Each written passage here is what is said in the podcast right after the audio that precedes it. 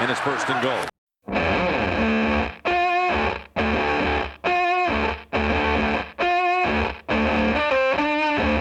От рекордного поражения Билла Беличика в Нью-Ингланде до сбитого фил-гола в Денвере, первая игровая неделя сезона НФЛ подарила массу тем для разговоров. И лишь самую верхушку мурманского айсберга сегодня затронут те, кто собрался в Хадле. Обозреватели Леонид Анциферов и Евгений Дубовик, а также специально приглашенный гость, комментатор 36-й студии, автор лучшего звукового мема прошлого года Андрей Менг. Это фантастика! Тачдаун! Тачдаун! Тачдаун! Это невероятно, дорогие друзья! Андрей, привет, как ты поживаешь после первого матча Патриотс? Всем привет. Э, ну, тяжелые-тяжелые ощущения. Ну, знаешь, э, я прочитал очень интересную статистику, что в тех случаях, когда Патриотс играет в матче открытия и они проигрывают, то потом они выигрывают Супербол. Так что в целом настроение хорошее. Я читал много такой статистики по Миннесоте, поверь мне, нет. В итоге не получается. Но начнем мы не напрямую с Патриотс, а косвенно, с того, что происходило и в их матче тоже. Smith throwing, caught and getting into the end zone is Kareem Hunt for the touchdown. Сразу два опытных ветерана, которых давно уже списали во второй сорт квотербеков, выдали одни из лучших матчей в своих странных карьерах. Алекс Смит и Сэм Брэдфорд на двоих набрали 7 пасовых тачдаунов без перехватов и более 700 пасовых ярдов. Женя, как самый старший из присутствующих здесь экспертов, застал обоих, когда они еще были молодыми и подающими надежды. Расскажи, веришь ли ты, что этот сезон для обоих или для одного из них реально станет прорывным, и как вообще ты относишься к этим персонажам? Мне очень не понравилось, что их назвал странными. Мне как раз-таки кажется, что они очень нормальные. В целом я отношусь к ним очень положительно в моем понимании, вот как раз-таки э, средний квотербек, он примерно таким, наверное, и должен быть. Там относительно стабильным, относительно у, э, нормально вписывающимся в эту лигу, потому что, в принципе, это достаточно большая проблема. Усидеть-то просто в этой лиге, даже несмотря на то, что тебя выбрали под первым пиком драфта, да, и Брэдфорда, и Алекса Смита когда-то выбрали в самом верху, но, тем не менее, быть в лиге, быть на уровне долгое время, это дорогого стоит. И в целом они у меня, безусловно, вызывают уважение. Они ни, никогда не были элитными персонажами. Э, в свое время подавали на это какие-то надежды для болельщиков их команд. Но в целом так, наверное, и не смогли сделать то, чего от них ждали. И мне кажется, ждать э, от них этого не стоит и сейчас. Мне кажется, что все, в принципе, будет примерно так же, как было там э, все эти годы до этого.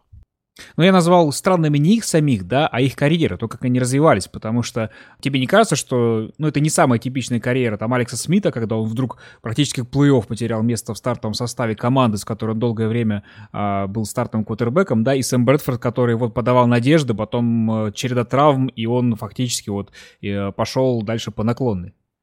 Да нет, у меня вообще в этом ничего. То есть все, мне кажется, развивалось достаточно логично, как в одной ситуации, так и в другой. Uh, уважение вызывают они у меня именно потому, что они из этих непростых ситуаций смогли выбраться. То есть uh, история Алекса Смита, она ведь касается не только того, что uh, как его посадили на банку в Сан-Франциско, но до того, как момент, как его посадили на банку и как Харбо пришел в Сан-Франциско, в общем-то, в него кидались серьезными какашками. То есть у него карьера была ужасная, в общем-то, все говорили, что Баст, э, сравнивали его с э, еще одним персонажем, э, которого под первым номером вы, выбрали. Ну, говорили, что там чуть лучше, есть какие-то проблески, но тем не менее ни, ничего он такого выдающегося не показывал. И сама по себе команда Сан-Франциско была очень странная. И то, что он вышел вот из всей этой истории большим победителем, да, судьба его била, но тем не менее он закрепился в этой лиге, показывает э, достаточно хороший, качественный футбол. Ну, не элитный он квотербек, но что поделать. Таких вообще единицы, да. На самом деле, перед сезоном я читал сразу несколько материалов с разных сайтов, не только фан-сайтов Миннесоты, о том, что Сэм Брэдфорд был таким кандидатом на то, чтобы стать таким слипером в отношении квотербеков, потому что, ну, во-первых, статистика, показанная им в прошлый сезон, была не такая уж и плохая, особенно по точности передач Понятно, что это все были передачи там на 2,5 ярда, но при той линии нападения, которая была в Миннесоте, и это было достижение. И при этом у него было наконец-то полное межсезонье, да, в прошлом году мы, как знаем, он приехал там, буквально уже под сезон. А, он работал со знакомым ему специалистом, Пэтом Шурмером, который стал координатором нападения в Миннесоте. Именно этот человек брал когда-то Брэдфорда а, в Сент-Луис. Вот. И из всего этого рождается первая неделя, да, которая вот а, таким невообразимым образом вернула Брэдфорда на... А сам ты как Стас думаешь, как как к этому относишься? То есть я-то воспринимаю это с позиции нейтрального болельщика. То есть нельзя сказать, что э, будет что-то из ряда вон выходящего, если это будет прорывной сезон для кого-то из них, и они добавят к статусу квотербека приставку элитный, пусть даже на один сезон. Э, ну, я не сильно удивлюсь, я просто в этом слабо верю, но тем не менее удивлюсь, наверное, не сильно. А сам ты как думаешь? И ты-то напрямую в этом заинтересован, в общем-то. Ну вот поэтому мне на самом деле было бы интереснее узнать мнение нейтральных болельщиков, потому что со мной это все понятно. Я в любой, любой сезон начинается, я начинаю там активно себя самого накачивать эмоциями относительно того, что в этом-то году Адриан Питерсон наконец-то забегает, или в этом году вот Сэм Брэдфорд Кристиан заиграет. Пондер э, выдаст свой лучший сезон. Ну, безусловно, после того, как я реально хайпил Кристиана Пондера, мне кажется, что уже любой персонаж совершенно может меня эмоционально завести. Вот, но сегодня я вспоминал, вот э, думал много про Смита и про Брэдфорда, и вспомнил вот эти, знаешь, сезоны, когда э, составляю вот сезон НФЛ ретроспективный, и были ведь неоднократно ситуации, когда вот он вроде бы вот кутербэк второго эшелона, там, второго, третьего, да, который всю карьеру провел, он уже там не молодой мальчик, и тут вдруг бац, и лучший сезон в карьере, тогда, когда особо не, отжи- не ожидали. Это даже не история Курта Уорнера, потому что у него скачок был совершенно там фантастический, да, но были All-Pro сезоны у квотербеков такой средней руки, и, в принципе, я не вижу, как и ты, ничего э, фантастического в том, что Алекс Смит или Сэм Брэдфорд вдруг этот сезон проведут так, что они будут играть на одном уровне там с лучшими из лучших, к которым мы привыкли. Брэдфорд, в принципе, был ну, более-менее стабильным квотербеком. Взрыв такой с ним периодически случался. Я думаю, что вряд ли стоит ожидать от него каких-то свершений в дальнейшем. Я думаю, он выдаст парочку еще неплохих матчей и будет в целом стабилен. То есть он не будет прям так особливо помогать Миннесоте, но и мешать тоже. Вот, наверное, в данной ситуации, может быть, именно для позиции квотербека именно в Миннесоте, это даже задача, которая вполне себе приемлема и необходима. Ну а по Алексу Смиту, Человек выдал свой лучший матч в карьере. Я сильно сомневаюсь, что он вообще на что-то еще будет способен. Тоже, тоже, по сути, та же самая история. Тоже стабильный, тоже э, имеет все шансы для того, чтобы спокойно, причем здесь даже больше помогать своей команде, но каких-то там взрывных, то, что дальше будут выдерживать этот уровень, я не верю в большей степени э, именно про Алекса Спита этой истории. Мне знаешь, что кажется, что во всей этой истории мне, например, ну, очень нравится, когда есть какие-то стабильные кутербеки, но при этом я бы, наверное, не очень хотел, чтобы это был кутербэк именно моей команды. Ну, то есть стабильные такие средненькие кутербеки. Потому что проблема а, Алекса Смита в первую очередь в том заключается, что это никто не видит в нем квотербека, способного выиграть Супербол. И вот все время там выходить в плей-офф, вылетать в дивизионном раунде, ну, какая-то такая не самая, в общем-то, лучшая судьба. То есть, да, это здорово, да, ты, твоя команда выходит в постсезон, э, на что-то надеется каждый год, но при этом все равно все зачастую упирается в Алекса Смита. Ну, вот мне, конечно, хочется, чтобы он как-то это нарушил, и люди как-то более благодарны, наверное, были, а, относились к нему, ну, потому что это реально круто. И то, как он играет, это неплохо, точно неплохо. Там больше половины лиги только мечтать может о таком квотербеке. Но, тем не менее, нужно лучше. И в вопросе, в матче жизни и смерти я бы хотел, чтобы моим квотербеком тоже был, наверное, кто-то другой. Что поделаешь, такова реальность. Ну, про квотербека твоей любимой команды у тебя будет еще сегодня возможность просуждать, а пока представляю вам другую пару квотербеков, статистика которых в первом туре тоже впечатлила, но по-другому.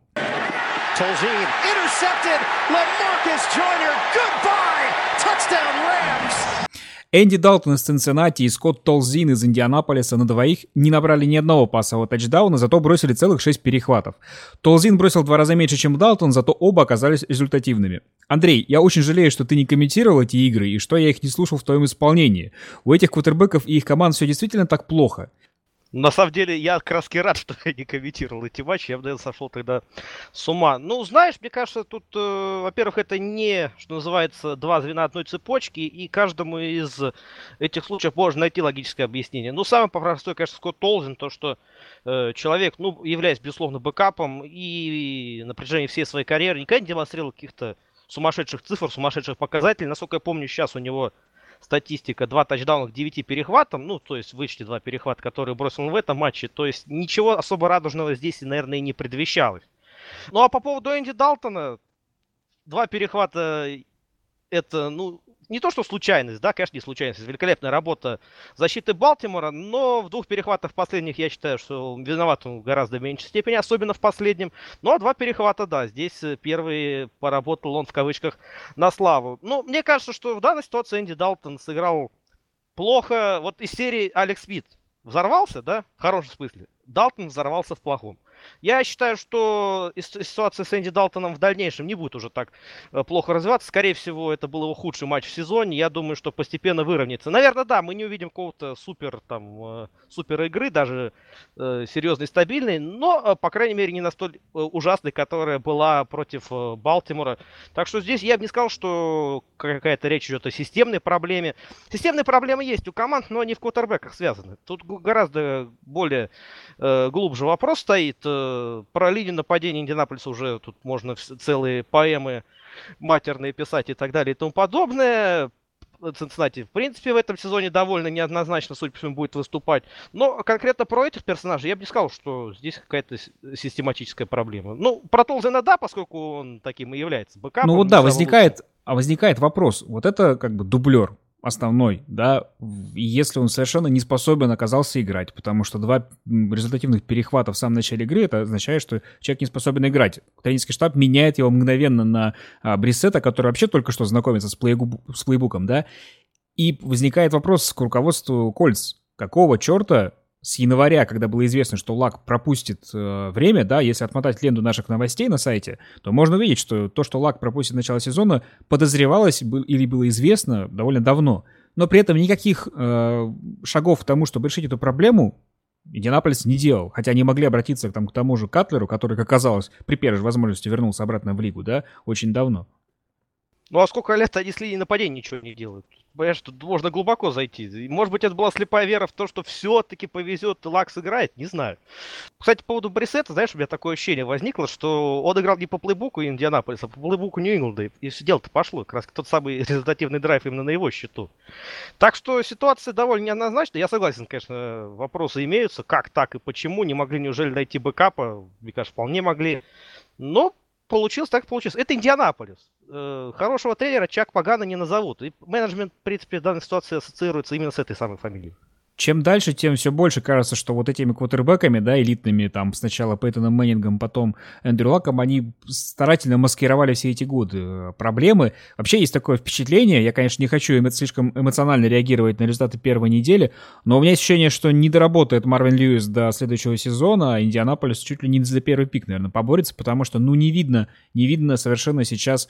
Э, у Цинциннати регресс наблюдался там последние, там, несколько сезонов, да, и несмотря на то, что вот они взяли интересных персонажей, персонажей на драфте, а, и Джо Миксон показался и в первой игре очень хорошо, но тем не менее там рост травмирован, да, и Далтон не казался той цепочкой э, всего звена, который должен вдруг порушиться. А тем не менее, именно с него вот все началось. Вот. Ну а про кольца откровенно не знаю. То есть это выглядит сейчас на уровне там тех же самых Джетс. Мне кажется, с все очень логично. То есть, э, чем больше времени проходит, тем, наверное, понятнее становится, что проблема даже, наверное, не в Пагана или в Гриксоне, которого все-таки уволили, да, а, наверное, в РСЭ и в каком-то вообще глобальном понимании философии франшизы, потому что, ну, они делают какие-то совершенно нелепые вещи. Ну, то есть, не знаю, как они смотрятся изнутри, но, по-моему, э, все журналисты, все болельщики кричат, что ну все это как-то ну очень далеко от нормального менеджмента, но они повторяют одни и те же ошибки, и то, что сейчас э, происходит, мне кажется, вполне логичный результат той политики, которую они ведут на протяжении нескольких лет. Люди у нас все отмалчивается, это довольно траурное молчание, я сейчас объясню почему. Все мы знаем, как тоскливо, когда на старте сезона получает травму один из лучших игроков лиги. Особенно, если он у вас в фэнтези. Дэвида Джонсона, бегущего из Аризоны, нет ни в одной команде у Лени, но зато он страстный поклонник этой команды, собственно, Аризоны. Расскажи нам о своей боли, братишка, с помощью чего Кардиналс будут ее глушить. Самая большая боль в том, что все люди, которые говорят про травму Джонсона, вспоминают его в контексте фэнтези, а не в контексте того, что, ну, вообще-то классный игрок, э, яркая достаточно звезда, и он вот пропустит практически весь сезон. Что светит Аризоне? Да, на самом деле то же самое, что и с ним, потому что по первой игре достаточно беспросветно все было в нападении.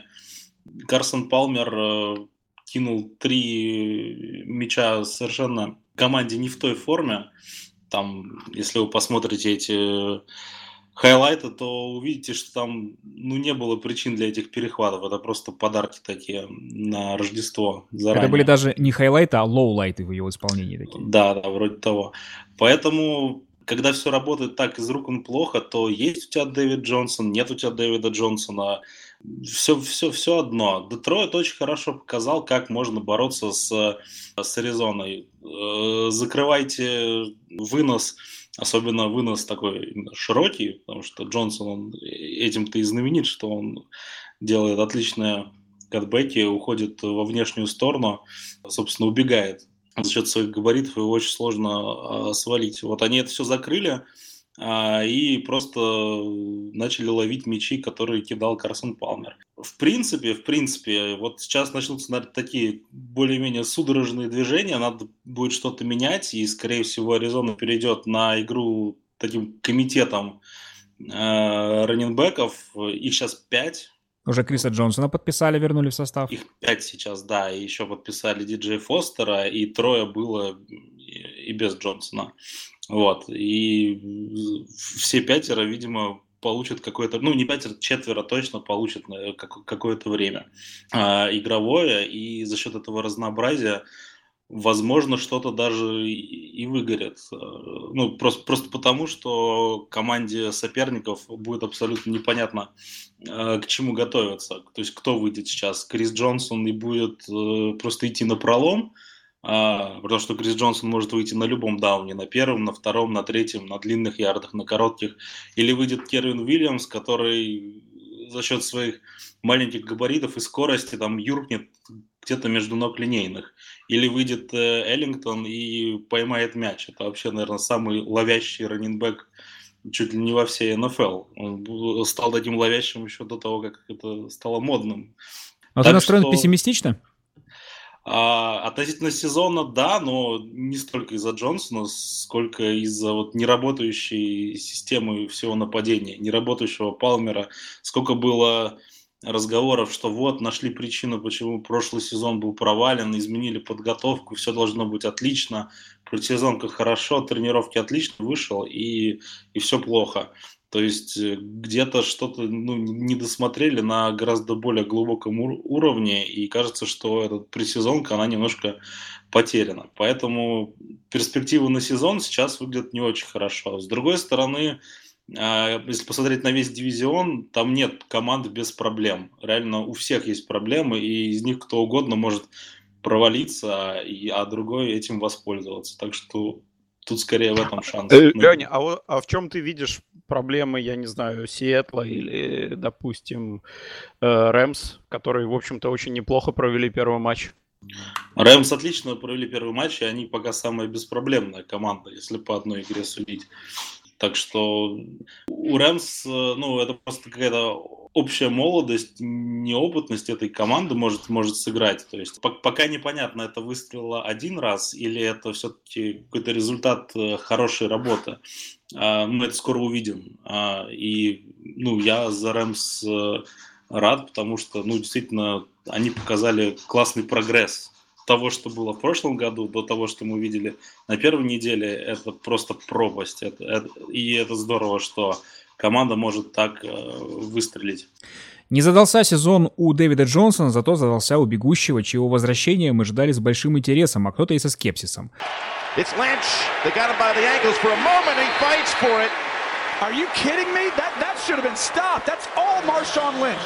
Как тебе дебют Маршона Линча в Окленде? Превзошел ожидания? Конечно, произошел. Я противник всех камбэков, и мне в них не очень верится, но в этот раз получилось действительно очень круто. Пока не могу сказать, чья это там заслуга. А, Линча, который э, свой пропущенный сезон потратил там на подготовку к возвращению, или то, что он играет в команде, которая ну, в которой хотел, грубо говоря, которые его ждали, город, болельщики, которые вот он чувствует, что это его. А, но действительно вышло очень круто. И если все продолжится в том же духе, то это может стать тем последним кусочком пазла, которого не хватало Окленду, чтобы показать действительно хороший результат. И еще одна вещь, которая лично меня сильно удивила, это защита Джексонвилля, совершившая суммарно 10 секов за одну игру с Хьюстоном. It's out. It's scooped up by Fowler. Fowler has blockers. Fowler at the 20. Fowler. Touchdown, Jags. Неужели наконец-то на бумаге сильная линия превратилась в настоящую грозную силу в дивизионе? Так э, на, она на бумаге превратилась в сильную в этом, в этом межсезонье, когда они там пригласили, например, э, Кэмпбелла. Э, ну, то есть до этого тоже не было там совсем-совсем уж слабый, но это тот кусочек, которого прям не хватало. А Кэмпбелл, несмотря на возраст, он вот в расцвете сил, ему и хватает, соответственно, физической формы, и уже настолько огромный опыт. Он, кстати, еще в том самом Супербоуле играл. Он, по-моему, 4 сака сделал, если я не ошибаюсь. Да, из, из, побил из клубный рекорд. 10. Да, да, то есть действительно защита Джексонвилля э, будет хороша, но мы же как раз в каком-то из материалов рассуждали про то, что светит командам с перекосом в одну или другую сторону. И, в общем-то, ничего хорошего. Так что на перспективы команды еще неизвестно, как это повлияет. Э, а Джексонвилл потерял в нападении своего ключевого игрока. Мне кажется, там с дивизионом все для Джексонвилля складывается достаточно неплохо, потому что, ну, с Индианаполисом вроде бы как стало все достаточно понятно и очевидно, по крайней мере, до возвращения Лака. С э, Хьюстоном, как бы, мы только что увидели все, насколько плохо. Но остается Теннесси. То есть, в принципе, мне кажется, посильная задача вернуться Джексонвиллю в плей-офф. Да, но с другой стороны, последние года 3-4 для четырех команд из этого дивизиона все складывается прекрасно с дивизионом, а воспользоваться может кто-то, кто-то один.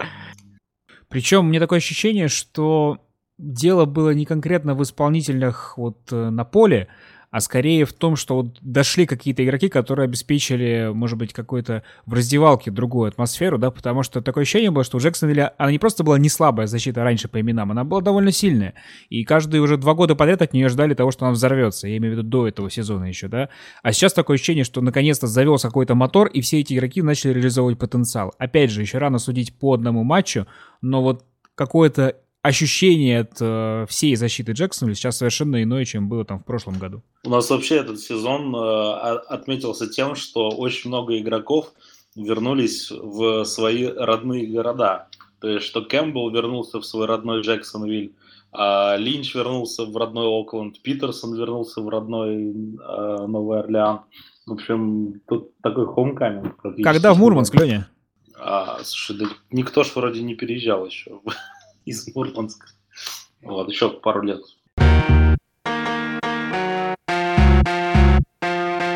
Сезоном НФЛ мы возвращаемся к прежнему формату обсуждения самых резонансных или забавных новостей прошедшей недели. Я читаю заголовки, вы реагируете. Если не реагируете, тогда едем дальше, не очень-то и хотелось. НФЛ подала апелляцию в суд по делу о дисквалификации Эллиота. Я думаю, в НФЛ можно уже снимать сериал Санта Эллиот, потому что тут два, буквально два года хватило человеку, чтобы проявить себя во всей красе. И сериал будет очень интересный, я думаю, будет собирать он приличное количество зрителей. Не так, конечно, как «Игра престолов», но тем не менее. Я бы еще хотел поблагодарить э, Роджера Гудела за то, что он дал нам хороший вот, повод для новостей где-нибудь в марте, там, до рынка свободных агентов. Будет как раз после Супербоула и до открытия рынка наверняка будет очень много новостей, потому что именно к этому времени, по идее, суд и должен рассмотреть эту самую апелляцию. Мне вообще очень понравилось э, развитие этих событий, но это как-то неожиданно. Все говорили, ну вот сейчас он матчик-то отыграет, но потом его как прихлопнут, закроют, все нормально будет. А оказалось, что нет, оказалось, что и лигу можно вот таким вот образом прихлопнуть. Переех... перехлопнуть, давай так это назовем. Вообще такое ощущение складывается, что, знаешь, Гудел коллекционирует себе таких самых ярых противников. Вот Патриос, болельщики Патриос были в прошлом году, в этом уже болельщики Далласа. Уже скоро они будут получать разрешение на несение огнестрельного оружия, ну и дальше посмотрим. Но ему еще предыдущий комиссионер говорил, когда дела передавал, что, дружище, ты не будешь любим на этой позиции никогда. И, как мы знаем, это работает не только в США, но и другие комиссионеры тоже редко получают свою порцию любви и ласки. Пиши три конверта. Тони Рома использовал Madden NFL для подготовки к комментированию матчей. Мне очень интересно, Андрюха использует Madden NFL при, при подготовке к матчу. Я в детстве использовал FIFA для подготовки к тому, чтобы стать комментатором, сам того не знаю. Мне кажется, это все делают, вот кто играет. Но у каждого человека, там, спортивный там, FIFA, NHL, тот же Madden, все равно по инерции начинаешь что-то комментировать. Порой даже больше не совсем лицеприятные выражения, но тем не менее. Так что я считаю, это абсолютно нормальная практика. И Тони Ромо, во-первых, молодец, что то, что он начал готовиться к комментарию матча, это уже хорошо. А то, что еще использовал такую историю, так вообще прекрасно. А, Андрей, ты видел ролик, где он предсказывал то, что будет происходить на поле сейчас? Нет, к сожалению, не видел. Вот после подкаста можешь зайти посмотреть. Просто очень классно, на самом деле, когда видно, что опыт игры в НФЛ, конечно, его, а, ему так настолько помогает. Просто человек смотрит на поле и говорит, вот сейчас они пойдут туда. И вот это раз, не знаю, сколько там, 8-9 карти- за игру. Кар- картинка с задержкой просто шла, как э, этот, э, кто это преск- предсказывает драфт очень часто. Не, а, на самом деле... деле шу- шутка, конечно, да, очень здорово, что такой, ну, специалист в целом пришел на телевидение и может вытворять такие штуки. На самом деле, просто у Рома большой опыт э, просмотра игры с трибуны, да, и там, с бровки, так что он все прекрасно знает. У него уже давно-давно этот опыт выработался. Рэмс, зараб... Э, Рэмс заявили о 60 тысячах зрителей на первой игре сезона, но на самом деле визуально было гораздо-гораздо меньше. Не, они же заявили о том, что они продали там 60 тысяч билетов, ну, грубо говоря. Речь шла о проданных билетах. Самим себе, что ли? Ну, может, знаешь, бюджетникам раздали там. Назвать, назвать реализовали 60 тысяч билетов. Надо, главное, не путать, э, не путать слова. Не, я думаю, что все-таки продали. Это все-таки Америка. Там, там другое распределение играет роль. За 6 долларов могли бы и продать, почему бы нет. Ну, кто-то реально купил за 6 долларов, подумал, да фиг с ним, пробки, Рэмс, Индианаполис, да ну его нафиг, пусть горят они эти 6 долларов, не поедем. Так, Продешевили они по... Так в, в том-то и дело, да, то есть продали бы за 100, и все, все приехали. Вот, я, я тоже хотел сказать, что э, ну, не ценится это все, эти 6 долларов. Вы сейчас наподсказываете российским э, клубам коммерческие схемы? Только этим и занимаемся вообще, нашептываем российским клубам коммерческие схемы. Вообще говоря, грустная картина. Это то, чего я в НФЛ на самом деле очень давно не помню, э, чтобы так все это выглядело. То есть неважно, сколько э, там заполняемость какая, но выглядит это все очень грустно, и НФЛ к такому явно не привык. А ты был на стадионе Лос-Анджелесе на этом, нет? Я нет. Ну, то я... есть я вообще не знал, что там ну, когда я был в Лос-Анджелесе, скажем так, никаких э, ассоциаций этот город с футболом у меня не вызывал. Но я понимал, что там играет студенческая команда. Сейчас я знаю, какая это команда, что она там крутая команда, и, может быть, вызвала бы у меня интерес это, но тогда абсолютно никакого интереса у меня не было. Я, честно говоря, не то чтобы часто рассматриваю там картинки со стадионов, но я очень удивился, увидев, что там э, деревянные скамьи. Вот как, как у нас на стадионе «Спартак» в Петрозаводске до реконструкции было, то же самое. Просто деревянные скамьи там где-то так столетней давности, наверное. То есть, если Рэмс сыграют на стадионе «Спартак», то это будет для них шаг вперед. Слушай, ну у нас 30-тысячник, поэтому я думаю, что шансы будут заполнить как раз 30-тысячник. Не за 6 долларов тут продавать. Да, за 6 долларов только на матче оружейников. Далвин Кук побил рекорд Питерсона по количеству выносных ярдов в дебютной игре. Уи. Стас, мы ждем твоего комментария. Как... Хвали. Да, восторженно. Тарзалай... Тар... Тарзалайнина-то побил рекорд или нет? Эм, ну, пока еще нет, но все, все впереди. На самом деле, то есть уже просто у нас в чатике в нашем редакционном было обсуждение, там, а наш скептик Намик говорил, что все это ерунда, на самом деле половина а, снэпов было, наполовина выносов было в ноль и так далее. Вот. Да нет, бодренько, бодренько смотрелся, как бы ты ни бегал, даже если у тебя там есть пара выносов очень а, больших, контрастных по сравнению с массой, все равно набрать там больше 100 ярдов и перебить такого человека, как Питерсон, по-моему, все равно очень круто. И, конечно, дополнительный э, вот перчика добавлял то, что это было все на глазах у этого самого Питерсона. Вот. Но он довольно тепло прощался в самом конце. Вот первым делом финальный свисток прозвучал, и Питерсон тут же побежал с улыбкой общаться с бывшими партнерами по команде, как будто и не проигрывал прямо сейчас здесь игру. Интересно, насколько фанаты Orleans Saints были этим возмущены. Карсон Палмер, ответственность за поражение в игре с Детройтом, лежит только на мне. Леня, только на нем? Ну, почти да. То есть тут такой капитан очевидность. Капитан Палмер. Кстати, по-моему, Далтон сказал ровно то же самое. То есть у них, наверное, один спичрайтер был после игры. А вот не хватает от этой вот э, школы спортивного спорта российского такого, да, чтобы виноваты... Это были только ваши ожидания, сказал бы Палмер, например. Ваши ожидания, ваши проблемы. Или судьи виноваты. Ко- координатор нападения, но отвратительный. Что он назначал? Да, координатор нападения Аризоны сказал бы, что все игроки на поле э, выполняли мои инструкции, кроме одного. Самое важное на позиции квотербека. Координаторишка, вот так бы он Тавекио ждал дебюта в НФЛ на протяжении пяти лет. Ну, прекрасная жизнь, ребят. Вы не знаю, прочитали новости или нет, парень с 2012 года стучался во все двери, и вдруг ему открыли не где-то, а в Окленд Рейдерс. Причем в пятницу он только подписал контракт э, в тренировочный состав, а уже в воскресенье его включили на игру. Заранее еще не было известна ситуация с Жениковским, будет он играть, не будет. И опять же, да, на глазах у этого бедного разнесчастного Жениковски, которого я очень люблю, потому что очень похож на такого адутловатого меня через 20 лет. Вот, но на глазах у этого парня через, веки... Через два. Через два года? Ну, на самом деле, насколько ты от него отстаешь по возрасту? По возрасту, слушай, ну, лет на 8. Да, ну ладно. Тогда беру свои слова обратно.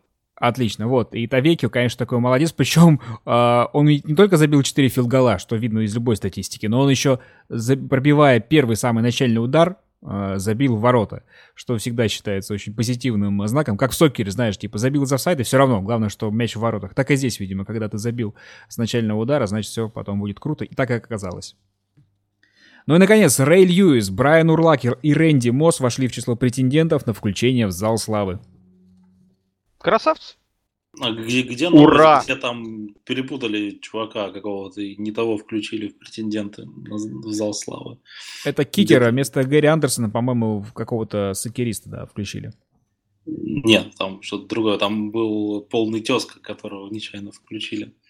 А, да, был... Стив, Тогда, Стив, Стив, Стив, Стив Смит, вот, точно, да, да, по-моему.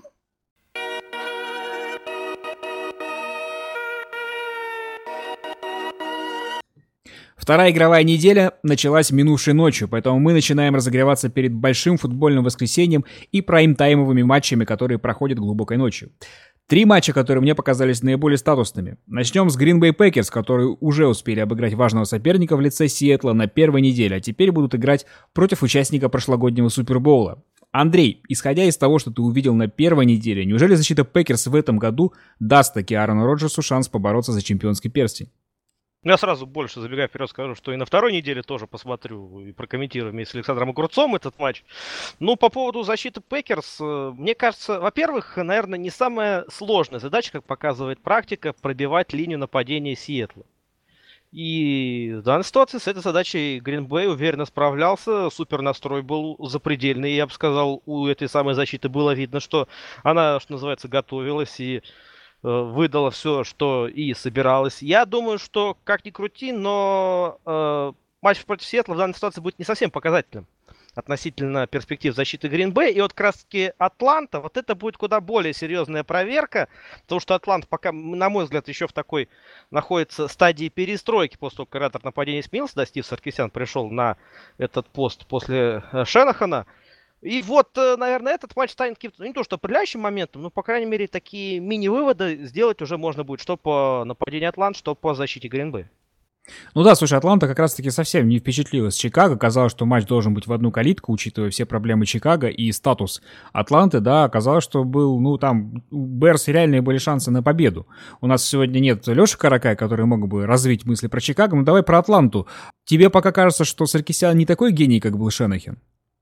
Ну, пока Саркисян не подтвердил, что он не может не быть и быть э, гением, как Шенахан. Но, опять же, мне кажется, что действительно здесь еще пока такая стадия адаптации к новому нападению.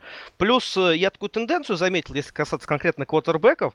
Э, квотербеки, которые выступали в прошлом сезоне в финале конференции, все, вот, поголовно, выдали, мягко говоря, не самые лучшие матчи в ВФП на первой неделе. Что Брейди, что Ротлисбергер, что тот же Рожер, кстати говоря, провел не самый лучший матч. Ну и про Райна. Кстати, Райан, наверное, из всех э, четырех выдал лучший матч. Хотя, естественно, от него всегда ожидают много большего. Адаптация, плюс, мне кажется, возможно, какая-то, вот ты говорил про проблемы Чикаго, наверное, была небольшая недооценка соперника со стороны Атланты, как мне вот лично представляется.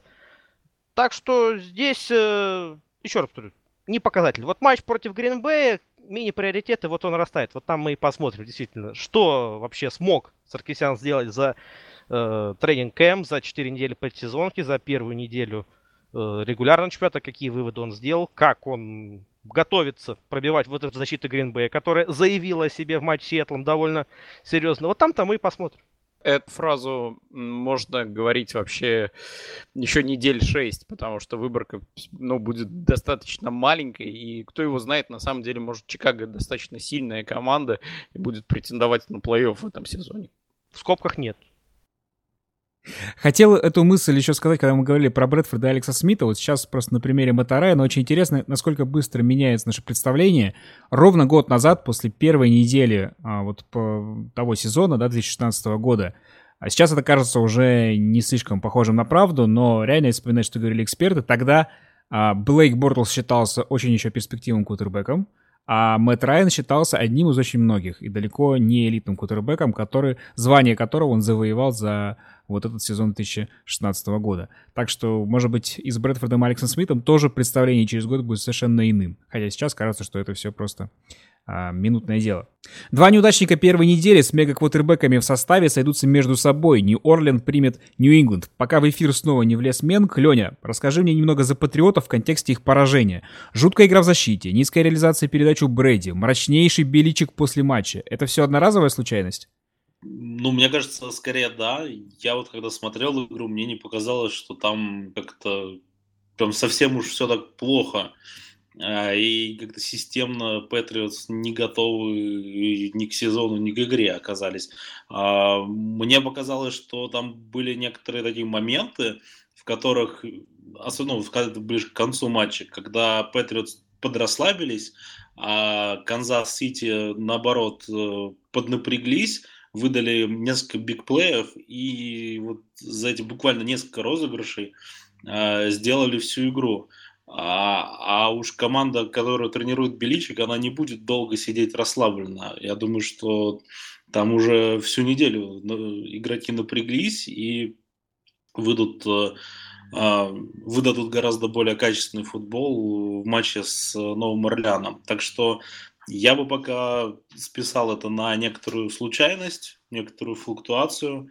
А, ну, посмотрим. Ну, в принципе, с Нью-Орлеаном можно играть, можно... Не нужно именно каких-то сверхусилий, вот можно спокойно вкатиться, то есть без расслабленности в, рабочей, в рабочем ритме. То есть в этом плане календарь, он так благоволит Нью-Ингланду, чтобы оправиться от поражения и идти дальше. Я хочу сказать, что сам немножко поднапрягся от такого поражения Патриотс, потому что, во-первых, оно в самом начале случилось, а во-вторых, последний раз, когда Патриотс э, так проигрывали Канзас Сити Чифс, и там, по-моему, Брэди усаживали на скамейку, все закончилось тем, что они потом выдали какой-то бомбический сезон очередной и взяли перстни. Поэтому, мне кажется, лучше бы это событие произошло как-нибудь попозже. Но мне, как не любителю Патриот, скажем так, не нравится, что это произо... событие произошло так рано, потому что сейчас наверняка будут перестройки, все, кому надо, получат по шапке, и мы наверняка увидим какой-то совсем другой Патриотс, который, который не будет допускать таких ошибок и слабостей в четвертой четверти. Все очень ждали возвращения Питерсона в Миннесоту, но на футбольном поле он практически себя не показал. Да еще и начал намекать Шону Пейтону на то, что плей-коллинг не тот. А, Лень, ты думаешь, Питерсон с таким гонором надолго задержится в Новом Орлеане? Ну, мне кажется, дело не в гоноре, а дело в, а, в том, насколько он э, будет хорошо играть и том, сколько денег он э, будет и хочет получать в дальнейшем. Если все продолжится в том же духе, то чисто бизнес-решением э, его отчислят просто в конце сезона, и он будет там искать еще одну команду или искать себе домик уютный, не знаю, в Новом Орлеане, в Миннесоте, где, где-нибудь еще. Вот там, по-моему, три сейчас раннинбека в Новом Орлеане, все три показали абсолютно одинаковую статистику, и задаешься вопросом, а если нет разницы, то зачем платить больше, и зачем нужно столько хайпа, если можно обойтись тем, кто был. Ну, она одинаковая по, на выходе, да, по количеству ярдов, но, например, мне больше понравилась статистика о том, что Питерсон ни разу не выходил на поле, когда Нью-Орлеан ставил трех ресиверов или больше.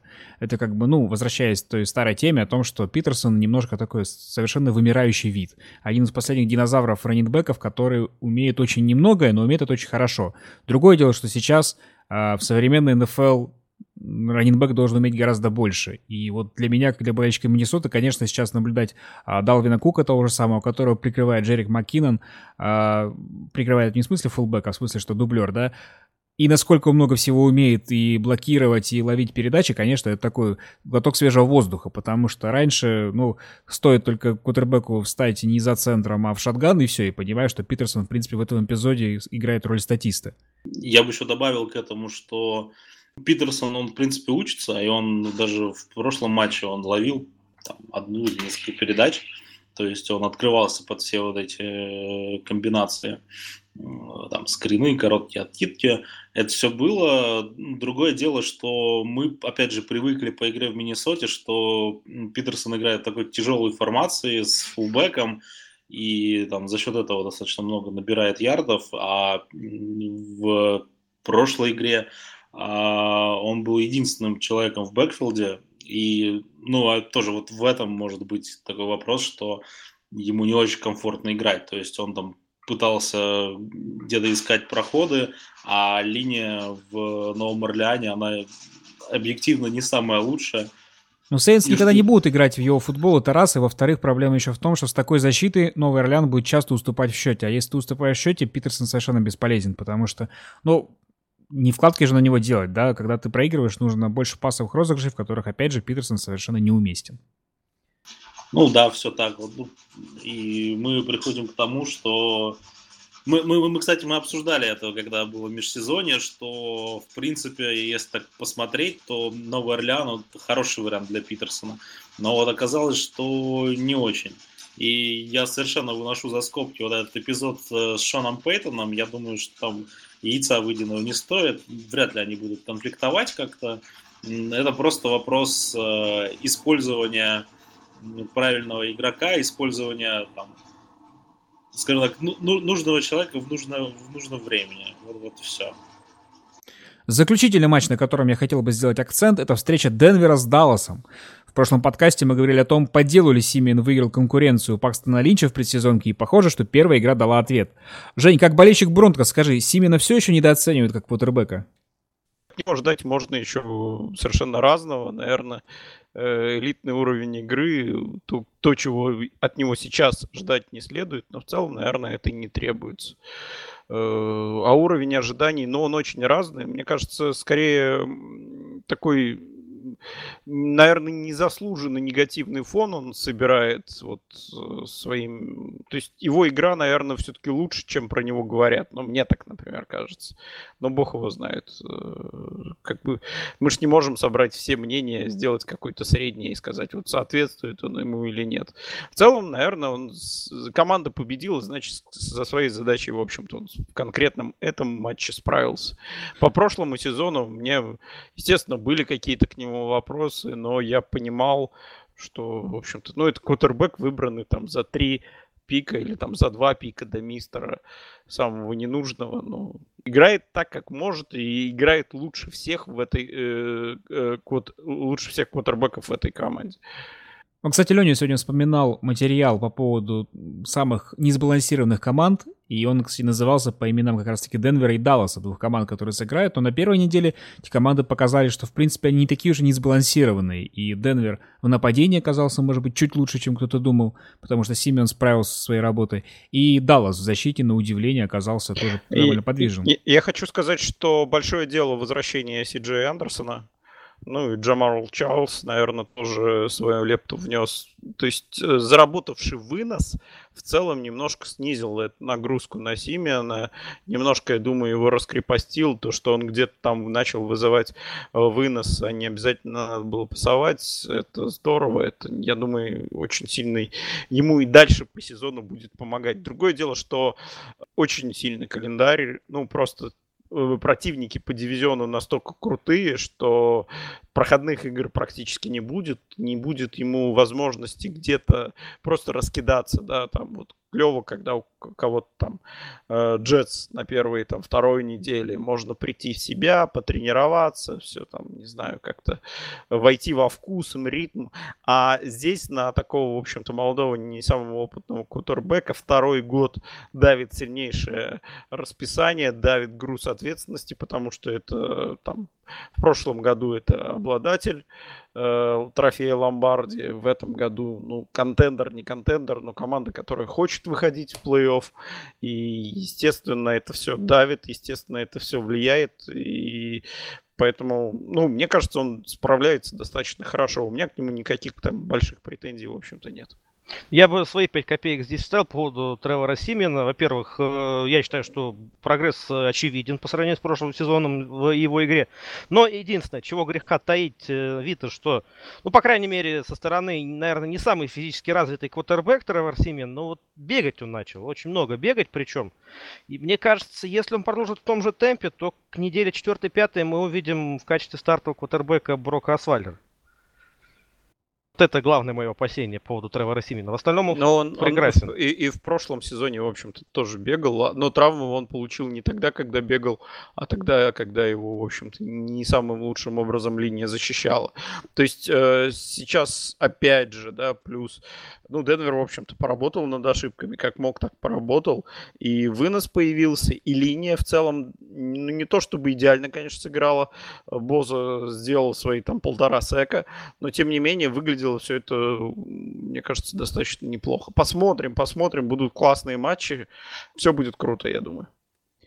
Кто, кому интересно поподробнее про Симеона, в среду у нас выходил материал переводной а, по поводу того, как Симеон учился у Пейтона Мэннинга, будучи дуплером, и что ему помогло, в принципе, стать стартовым кутербеком Денвера на протяжении двух сезонов подряд. Очень интересный и небольшой такой материал, поэтому можно отмотать, пока еще этот материал не уехал очень далеко, на нашей странице, там, в поиске Симеона набрать, да, и прочитать, например, как раз-таки перед матчем с Далласом, в котором а, Денвер придется сразиться против Зики Эллита и Дака Прескота. И последний такой вопрос, Жень, тебе небольшой. Как ты думаешь, для Денвера с его защитой, кто из них опаснее, Эллиот или Дак Прескотт? Сейчас уже не знаю. Раньше бы сказал, что э, Эллиот опаснее против выноса. Э, не так все у нас хорошо было в прошлом сезоне. Кэмпбелла не получилось подписать, а он сейчас такие вещи творит в Джексонвилле. Погнался за длинным рублем, а так бы мы сейчас, наверное, вообще были в огне. Ну, против выноса Денвер защищается похуже, чем против паса. Ну и в целом, как бы и против паса я тоже думаю, что будет некий регресс, потому что сейчас и травма у наших дебеков, и уход Уорда, он, я думаю, тоже скажется, потому что он все-таки был отличный дебек. Не знаю, то есть сейчас все равно, я думаю, большая угроза отеля, от выноса Далласа, но я как бы не особо боюсь, на самом деле, ни того, ни другого. А с оптимизмом смотрю в будущее.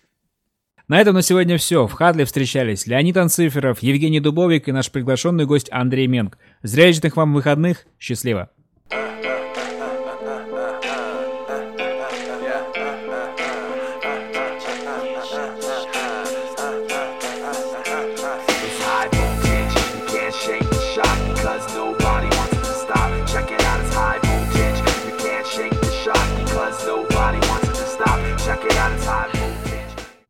Что-то я когда, когда готовишь кучу материалов о первой неделе, а так достает, мне уже первая неделя это вот... Да вообще футбол задолбал, давай уже будем честными. Скорее бы лав, да?